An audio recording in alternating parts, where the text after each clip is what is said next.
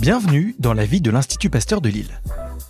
Dans cette série de podcasts, je vous emmène au cœur de la recherche et de la prévention. Au sein de la capitale des Flandres, focus sur ces hommes et ces femmes qui améliorent notre santé loin des regards. Cette semaine, parlons de transmission. Et oui, comment transmettre aux générations à venir un monde en meilleure santé?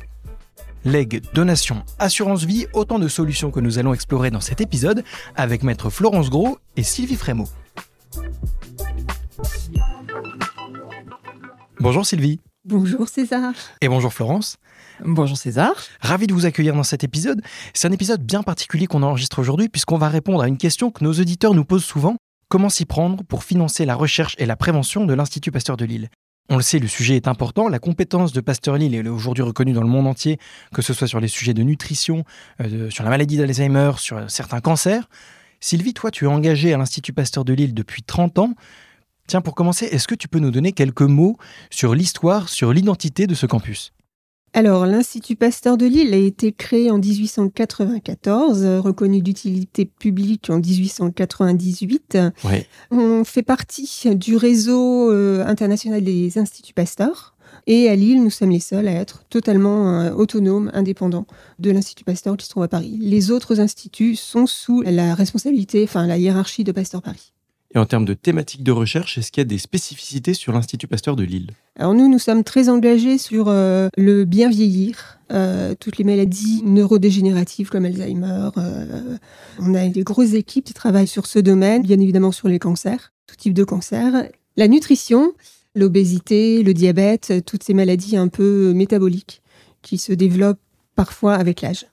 Et on rappelle aux auditeurs de ce podcast qu'on a déjà réalisé plusieurs épisodes sur ces sujets-là. Je vous invite à les réécouter si vous ne l'avez pas encore fait. Dans cet épisode, on va parler donc des questions que vous posent les testateurs sur les sujets de legs, de donation, d'assurance vie, avec évidemment le sujet du testament dans tout ça. Peut-être une question très concrète pour commencer. Florence, toi, tu es notaire. Quand on parle de transmission, qu'est-ce qu'on peut transmettre? Est-ce qu'on peut transmettre uniquement de l'argent au sens de la monnaie ou est-ce que c'est plus large que ça? Non, alors quand on parle transmission, on parle de l'intégralité de son patrimoine, donc de tout ce qu'il compose. Ça peut être des biens immobiliers, de l'argent, des titres, des actions, euh, hmm. tout type de biens. Ok, donc c'est quelque chose de très large. Et peut-être pour positionner aussi quelques mots, on parle de legs, de donation, d'assurance vie. Quelle est la différence entre euh, ces notions qui, pour le grand public, peuvent parfois paraître euh, confuses? Alors de façon très simple, une donation, c'est un appauvrissement de son vivant. Donc c'est quelque chose qu'on cède de son vivant un testament ou un leg qui est constaté par ce testament, c'est quelque chose qui prendra effet au décès. D'accord. Donc on ne s'appauvrit pas de son vivant, on explique simplement à qui on souhaite confier ses biens le jour où on sera plus là. Et l'assurance vie, c'est un mixte quelque part, puisque c'est un placement financier. Ouais, qu'on fait de son vivant. De son vivant, voilà. Dans lequel d'ailleurs on peut aller rechercher de l'argent de son vivant, on peut faire des rachats, donc ça reste un placement avec un taux d'intérêt mais sur lequel on prévoit un dénouement spécifique, puisqu'il y a une clause bénéficiaire qui dit le jour où je décède, l'argent qui restera, je souhaite que ça aille à telle ou telle personne, et cette personne pouvant être aussi une association. Ok, donc ciblons peut-être notre approche sur le leg avec la question du testament. Pour rédiger un testament, est-ce qu'il faut forcément passer par un notaire? Est-ce qu'on peut le faire soi-même? Alors, on peut le faire soi-même. Après, je peux que vous recommander d'aller voir votre notaire pour vous assurer que tant la façon dont vous l'avez rédigé que son contenu est légal et sera bien euh, valable le jour où vous serez plus là. Mais dans les faits, il y a deux principales formes de testament. Le testament holographe, qui est valable parce qu'il est entièrement manuscrit, daté et signé de la personne. Donc, vous pouvez le faire sur un coin de table chez vous, il n'y a pas de problème. Et il y a le testament authentique, où là par contre c'est le notaire qui rédige sous la dictée du testateur. Et comme on rédige sous la dictée, il faut qu'il y ait des témoins pour s'assurer qu'on écrit bien ce qu'on nous demande d'écrire.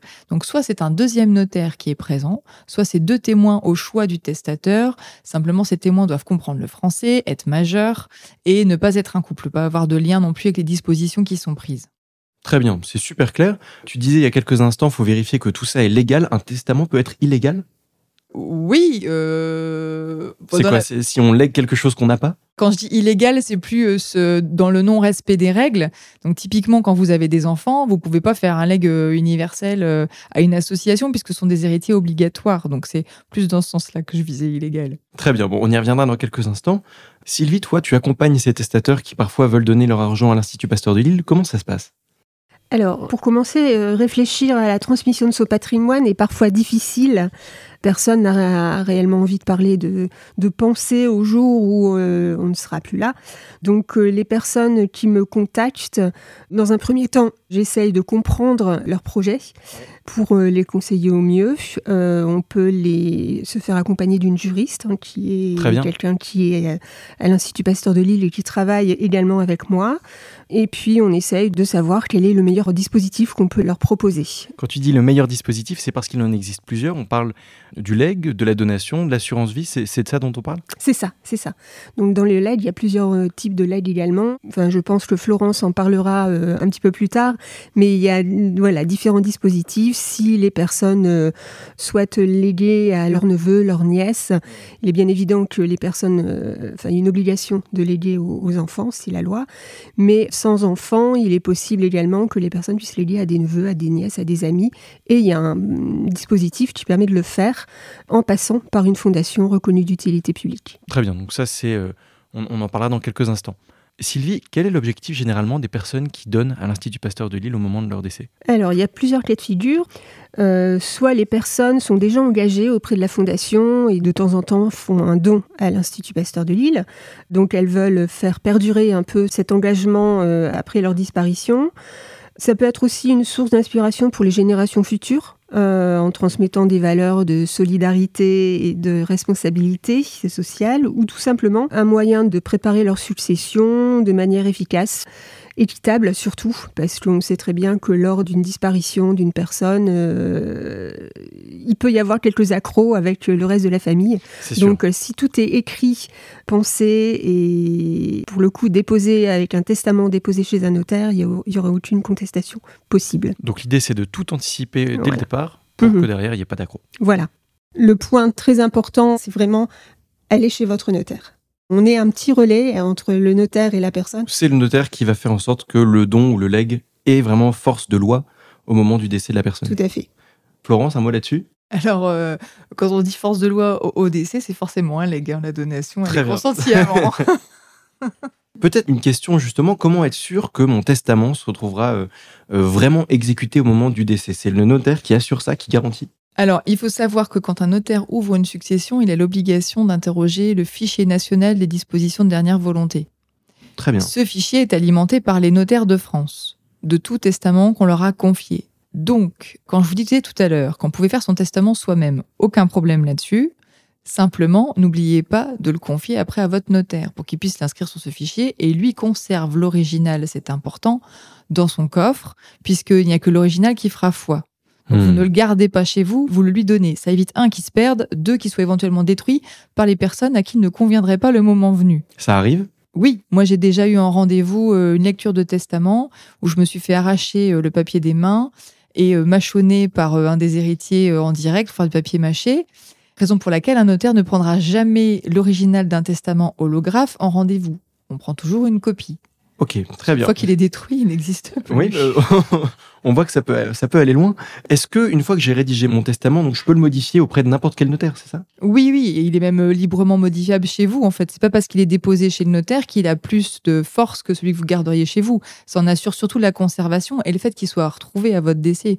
Donc euh, non, non, euh, vous pouvez le modifier euh, sur papier libre. L'important, c'est de bien commencer votre Nouveau Testament en indiquant ⁇ Je révoque toute disposition testamentaire antérieure ⁇ Et après, vous déroulez ce que vous voulez. Et s'il y a un conflit entre l'Ancien et le Nouveau Testament eh ben, si vous n'avez pas mis je révoque tout testament antérieur, on va, se poser la question de la superposition de vos testaments. Mais si vous, on prend le plus récent par, on par défaut. toujours le plus récent, mais à la condition qu'il remplisse bien toutes les conditions de forme. Si vous me le faites un nouveau en disant je révoque toute disposition testamentaire antérieure, mais que vous oubliez la date, ou que vous mettez pas le lieu, ou que vous le signez pas correctement, bah, ça ne ah, ça peut être des choses aussi simples que ça. Après, si vous voulez éviter les risques de contestation de votre testament, le testament authentique rédigé par le notaire, c'est quand même toujours mieux. Pourquoi?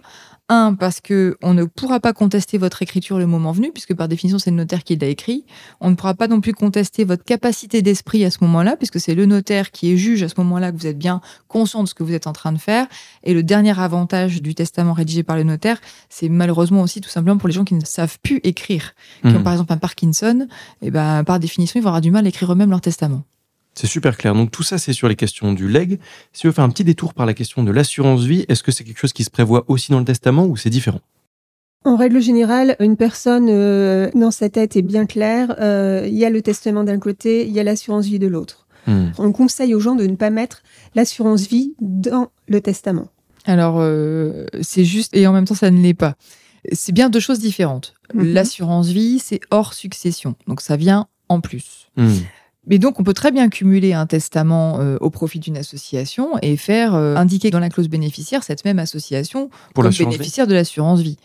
En fait, ce que n'aime pas, euh, et cette espèce de légende urbaine sur le fait que c'est deux choses différentes et qu'il faut pas mettre l'assurance vie dans le testament, c'est que les banques aiment pas trop parce que elles n'ont pas accès à la clause bénéficiaire, parce que ça veut dire que la clause bénéficiaire est chez le notaire dans un testament. La banque ignore à qui vont aller les fonds. Donc la banque ne peut pas contacter le bénéficiaire pour lui dire j'ai une assurance vie à votre profit, laissez les sous chez nous. Ah, très bien. C'est de là que ça vient. Mais dans les faits, il n'y a aucune difficulté à ça, à mettre la clause d'assurance vie. Par contre, quand on fait une clause d'assurance vie euh, dans un testament ou qu'on la change parce qu'on l'a cochée à la banque et qu'après on va la changer chez le notaire dans un testament, il faut surtout pas oublier d'informer la banque qu'on a modifié ou que sa clause est chez le notaire. Ça hmm. suppose de faire un courrier à la banque en disant euh, voilà, j'ai changé ma clause, elle est déposée chez Maître Machin euh, à tel endroit. Si vous faites pas ça, le risque c'est que l'assurance vie n'en ait pas connaissance et que du coup elle règle l'assurance vie à la première personne.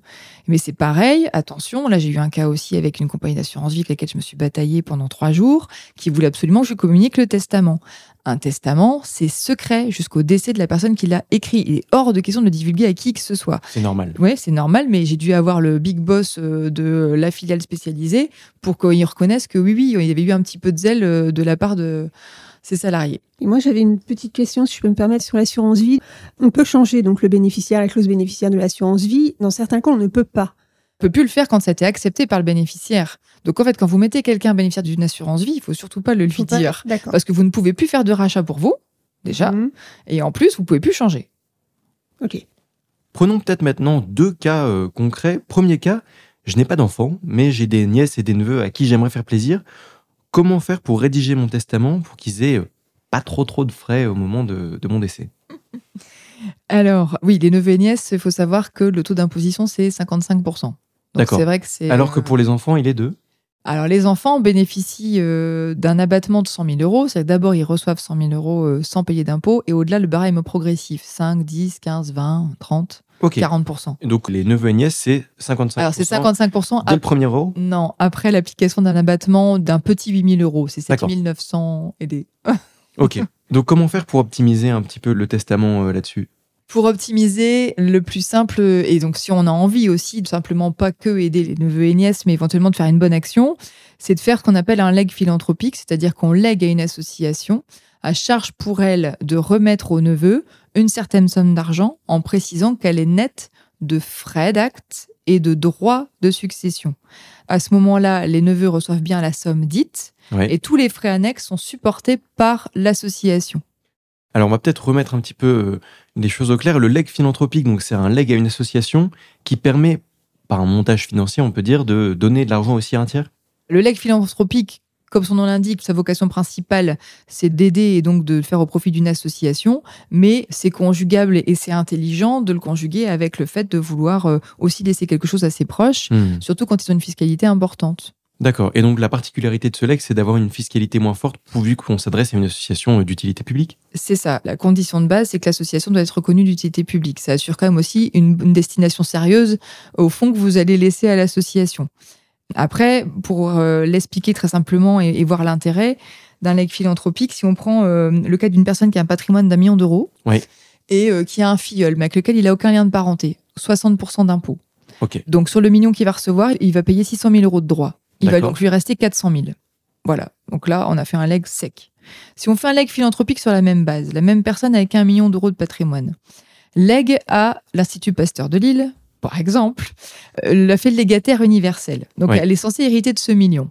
Mais elle veut quand même favoriser son filleul. Donc, elle dit à l'Institut Pasteur de Lille, je vous donne tout, mais à la condition que vous consentiez, pour ma part, un legs particulier à mon filleul de 400 000 euros. Donc, de la même somme qu'aurait perçu le filleul dans la première hypothèse. Très bien. Dans ce cas-là, le filleul reçoit bien les 400 000 euros, puisqu'on précise que le leg est fait net de frais et droits. D'accord. Ce qui veut dire que c'est l'Institut Pasteur de Lille qui va payer les frais d'acte et les droits dus, Mais les impôts dus par le filleul seront plus calculés sur le million, mais sur les 400 000 entre guillemets seulement qu'il mmh. recueille. Donc les impôts s'élèveront qu'à entre guillemets, ça reste énorme, mais 240 000 euros. Ok. Ce qui signifie que le fisc, au lieu de percevoir 600 000 euros d'impôts, n'en percevra plus que 240, mais l'Institut Pasteur aura empoché 360 000 euros. Donc vous aurez fait plaisir de la même façon à votre filleul, vous aurez aidé la recherche, et l'administration fiscale est légèrement perdante dans l'histoire. Bon, bah non, mais en tout cas, ça permet de comprendre comment on peut euh, aider la recherche, puisque c'est le sujet de cet épisode. Euh, on voit bien qu'il y, a un besoin là-dessus. Prenons un deuxième cas. J'ai des enfants, mais il se trouve que j'ai des très mauvaises relations avec eux, et j'aimerais bien que mon héritage parte en bonne partie plus pour la science. Quelle est la proportion minimale que je dois léguer à mes enfants? Parce que j'imagine que je ne peux pas forcément donner 100% à l'Institut Pasteur de Lille. Alors, en France, on ne peut pas déshériter ses enfants. Faut le hmm. savoir. Quand on a des enfants, ils ont une part minimum qui s'appelle la réserve. Et donc, à l'inverse, dans le patrimoine, il y a une part dont on peut disposer comme on veut en cas de décès qui s'appelle la quotité disponible. Cette fraction-là, son importance, elle dépend du nombre d'enfants qu'on a. D'accord. Si on a un enfant, c'est la moitié de son patrimoine. Si on a deux enfants, c'est un tiers. Si on a trois enfants et plus, c'est un quart. D'accord. Donc quand on a des enfants, on est euh, coincé entre guillemets par cette cote-part. Et cette cote-part peut être intégralement léguée à une association. Donc parfois, plutôt que de dire je lègue la moitié de mes biens, vaut mieux dire je lègue la quotité disponible de mon patrimoine à l'Institut Pasteur de Lille, par exemple. Peut-être pour conclure, une dernière question, encore une fois sur des termes, mais je pense que c'est important de parler de tout cet aspect juridique. On parle d'exécuteur testamentaire, de légataire universel. Quelles sont les différences entre ces notions? En fait, c'est une question qu'on m'a posée plusieurs fois lors du rendez-vous. Faut-il que je trouve un exécuteur testamentaire? Donc, euh, j'ai pas énormément de famille, je ne hmm. souhaite pas que ce soit l'un de mes proches. Comment faire? En fait, moi, je leur dis à partir du moment, et à ce moment-là, la relation est bien entamée, à partir du moment où euh, vous euh, nommez l'Institut Pasteur de Lille en légataire universel. Euh, je regarde Florence hein, pour être sûre de ce que je dis. On prend la mission d'exécuteur testamentaire, puisque l'Institut Pasteur de Lille, notre juriste, en fait, prend en charge l'intégralité de la gestion du dossier avec le notaire. Donc, en fait, c'est une mission égale. exécuteur testamentaire et légataire universel, pour moi, ça peut s'apparenter à la même mission. Florence, quel est ton regard de, notaire là-dessus? Alors, ce sont deux choses différentes, mais euh, qui dans l'esprit se confondent quand il n'y a pas de difficulté, en fait. Le légataire universel, c'est l'héritier désigné hmm. par testament. C'est lui qui recueille le patrimoine légué. L'exécuteur testamentaire, il n'est pas héritier, il ne reçoit rien, il est garant de la bonne exécution du testament. Donc en fait, quand il n'y a pas véritablement de conflit ou que le légataire universel est une association, elle recueille le don et elle est elle-même euh, comptable du respect des dispositions de dernière volonté. Il n'y a pas forcément besoin d'un exécuteur testamentaire. En fait, l'exécuteur testamentaire, c'est pas quelque chose qu'on croit souvent. Hmm. Ça a un intérêt quand euh, vous savez que vous allez laisser des enfants mineurs, par exemple. Vous entendez pas forcément avec le parent qui reste et vous voulez qu'il y ait un tiers qui soit garant du bon emploi des fonds pour vos enfants. Là, ça se justifie sur ce genre de legs, euh, en fait, naturellement, le légataire universel endosse la mission d'exécuteur testamentaire parce que, en fait, il reçoit tout et puis qu'il fait au mieux en fonction du testament. Oui, donc c'est beaucoup plus mhm. simple de faire comme ça. Mhm. Ouais. Écoutez, merci à l'une et à l'autre. Peut-être un mot de la fin sur cet épisode Ce qu'on veut dire, c'est qu'il n'y euh, a pas de petits legs, en fait. On a des legs de 3 000 euros, on a des legs de 3 millions. Un leg de 3000 euros, euh, c'est euh, un an de consommables de laboratoire. Ce sont des pipettes de prélèvement, des gants, des surchaussures, des blouses. Donc euh, voilà, ça correspond au quotidien du chercheur et c'est très important. Oui, donc on comprend bien que c'est pas seulement les gros patrimoines qui peuvent donner à l'Institut Pasteur de Lille. Et puis même si vous avez un patrimoine important, vous n'êtes pas obligé de donner toute votre réserve à l'Institut Pasteur de Lille. Vous pouvez très bien donner une partie. Déjà faire le geste, c'est déjà, c'est déjà aider la science. Tout à fait, tout à fait. Moi, je souhaitais juste remercier donc euh, Maître euh, Florence Gros euh, d'être intervenue dans ce podcast. On a une relation très particulière avec la Chambre des notaires du Nord-Pas-de-Calais et vous êtes vice-présidente. Donc voilà, c'est quelque chose qu'on souhaitait faire depuis un petit moment. Donc un grand merci d'avoir accepté. Moi, je vous en prie. On est toujours content de pouvoir aider son territoire. C'est hyper important. Puis c'est gentil d'avoir pensé à nous aussi parce qu'il faut absolument que les gens aient davantage le réflexe notaire. Complètement. Le réflexe notaire, c'est aussi le nom de notre site. Donc euh, voilà, n'hésitez pas. Et puis je trouve qu'on est sur un beau sujet. On est à la fois sur un sujet humain qui permet aux gens de faire une bonne action au moment de leur décès, et puis on est sur un sujet juridique où il y a besoin d'être, quand même, on le voit, assez accompagné. Merci à toutes les deux et à bientôt. Merci, César. Merci Sylvie. Au revoir. Merci d'avoir écouté cet épisode. Vous êtes un particulier, une entreprise, vous voulez soutenir l'Institut Pasteur de Lille N'hésitez pas à vous rendre sur le site pasteur-lille.fr.